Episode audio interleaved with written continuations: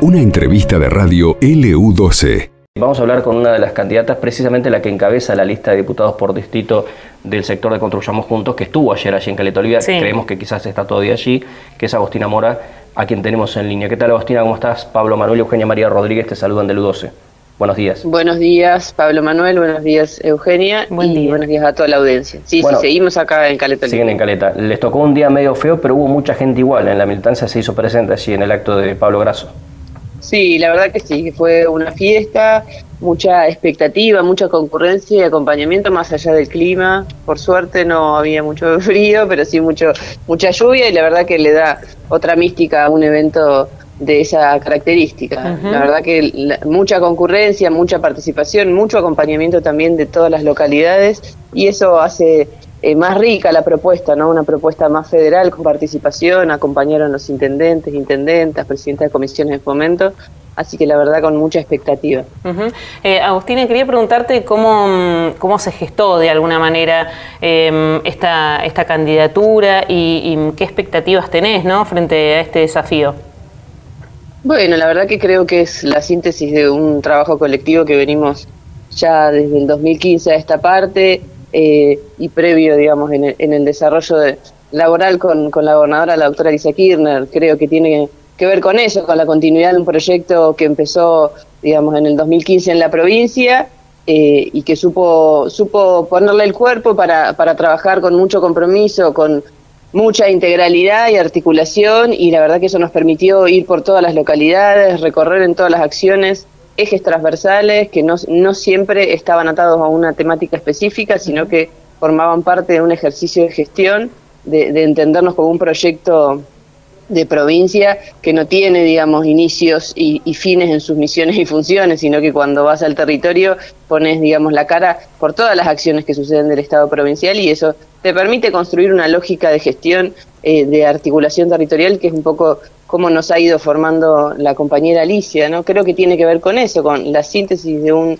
proyecto de trabajo y, mucho compromiso y un equipo que, que ha dado mucho para recorrer todas las localidades de la provincia y saber cuál es el diagnóstico de, nuestro territorio santacruceño, cuáles son las necesidades, pero también qué, qué, de todo, cuánto de todo hemos hecho en materia de gestión y transformación de la provincia. Me parece que tiene que ver con eso, con la proyección de un proyecto político que hoy deja de pie a la provincia y que si hay algo que ha mostrado es su vocación de servicio por el pueblo. Bueno, uno lo que ve también en la lista de, Graso, eh, en las dos listas de, Unión por la Patria, pero así en la de Graso eh, particularmente mucho a territorialidad, ¿no? Muchos funcionarios de, territorio, eh, de recorrida de la provincia. ¿Coincidís con eso? Sí, sí, por supuesto. Eh, hay, como te decía, digamos, una propuesta que, que, sintetiza participación de todas las localidades, compañeros de base que, que, nos hemos formado en el ejercicio de la gestión, pero que también compartimos un proyecto político y nos hemos formado también en la militancia. Y bueno, hoy nos toca el desafío de pensar eh, cuál es la Santa Cruz que queremos profundizar, tenemos ese desafío en el 2019, militamos a la gobernadora en el 2019 con, con, ese, con ese sentido, con ese objetivo, tuvimos la pandemia en el medio y así todo logramos tener una Santa Cruz pujante. Bueno, tiene, viene ahora la defensa de todo eso que hemos podido conquistar y seguir profundizando las respuestas a la sociedad. En definitiva, es esa nuestra tarea. Eh, el funcionario está al servicio de la población y de las transformaciones de, de nuestra provincia. Queremos hacerlo sabemos que tenemos cómo y que hay muchas compañeras también que nos están dando el espacio, que nos hemos ganado el espacio y que hemos demostrado que estamos a la altura de las circunstancias. Las diversidades también forman parte de, nuestro espacio, eh, así que hay un, un, corazoncito muy orgulloso por, por los nombres que circulan en todas las listas, ¿no? Y eso tiene que ver con poder visibilizar y haber trabajado de manera incansable para que las mujeres y las diversidades hoy estemos eh, siendo parte de las propuestas que la población santacruceña decidirá si acompaña o no, pero que sin dudas representan mucho compromiso, mucho sacrificio y vocación de servicio. Em, Agustina, te llevo más eh, al plano, em, a, tu cargo actual como, como ministra de, Igualdad e Integración, y no sé si tuviste la oportunidad de escuchar algunas declaraciones del precandidato a vicepresidente de Patricia Bullrich, Luis Petri, que deslizó, ¿no? Como esta idea que se intenta instalar eh, de que el Ministerio de, de, la Mujer a nivel nacional, bueno, eh, tiene un presupuesto muy amplio y que es innecesario, bueno, y deslizan esta posibilidad de eh, eliminarlo, ¿no? no lo quieren decir del todo, pero ante un eventual gobierno. ¿Qué pensás de, todo eso? No, me parece que, es una cuestión que apunta a, un electorado, digamos, con una mirada de acotar derechos, ¿no? Tiene que ver con, con, la subestimación permanente que hay a la agenda de género. No, no se entiende la agenda de género como un tema de sociedades más inclusivas, se piensa que son temas nuestros que solo apuntan quizás a la gestión menstrual, que si bien es importante, no es la profundidad. Nosotros trabajamos por institucionalidad de género eh, y, primero, digamos, no sé cuán, en dónde está el parámetro de, si es abultado o no el presupuesto. Tenemos mujeres que siguen siendo, digamos, asesinadas todos los días de manos de la violencia machista, con lo cual quizás sea sencillo para esta persona relativizar la inversión que hay en materia de género. Yo veo todo el sufrimiento que hay detrás de las mujeres que sufren violencia por motivos de género, las diversidades que siguen siendo, digamos, más allá de todo lo que se ha trabajado, apartadas en los sectores laborales y las brechas de género que hoy siguen teniendo, digamos, realidades concretas que hay que seguir trabajando. Bueno, quizás desde los privilegios es fácil decir que hay un, eh, hay un presupuesto abultado. Nosotras sabemos la realidad de las mujeres y las diversidades y hemos recorrido no solamente la provincia de Santa Cruz, sino vemos los consejos federales donde participan todas las provincias.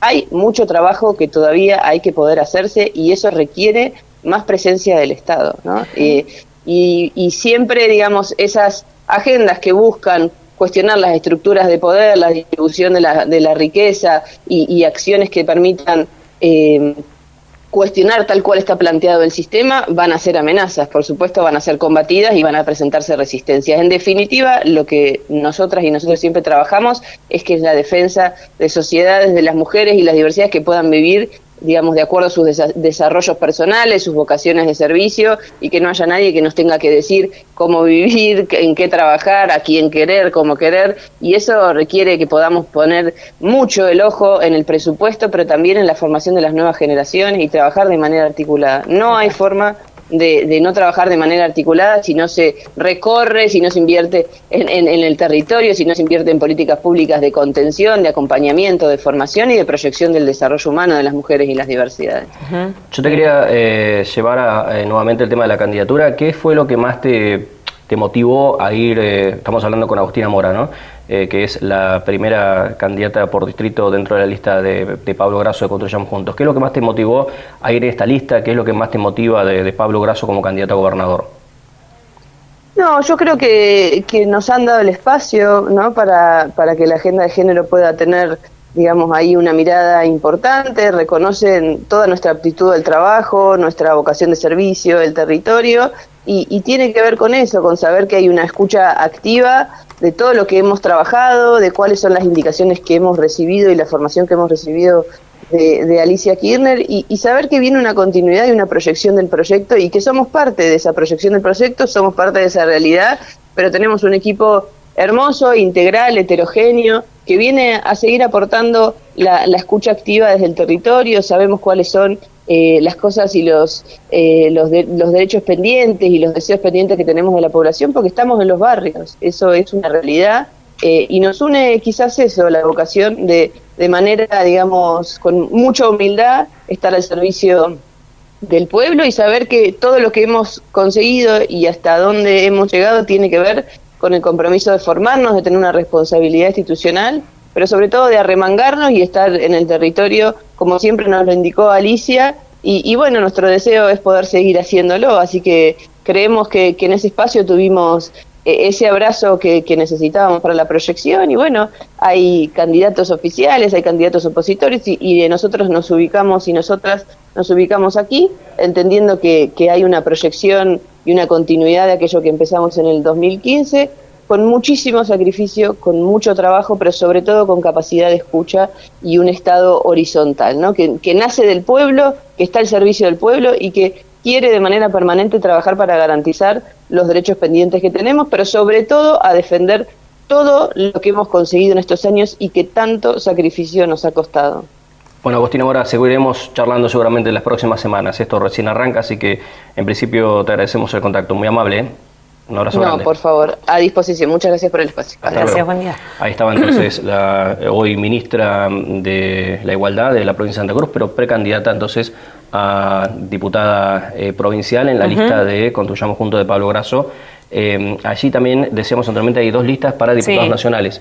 La que va mm, por el sector de Pablo Grasso eh, está encabezada por Silvina Córdoba Exactamente. con Mauro Casarini, que es el intendente de Perito Moreno. Esto pasó en LU12, AM680 y FM Láser 92.9.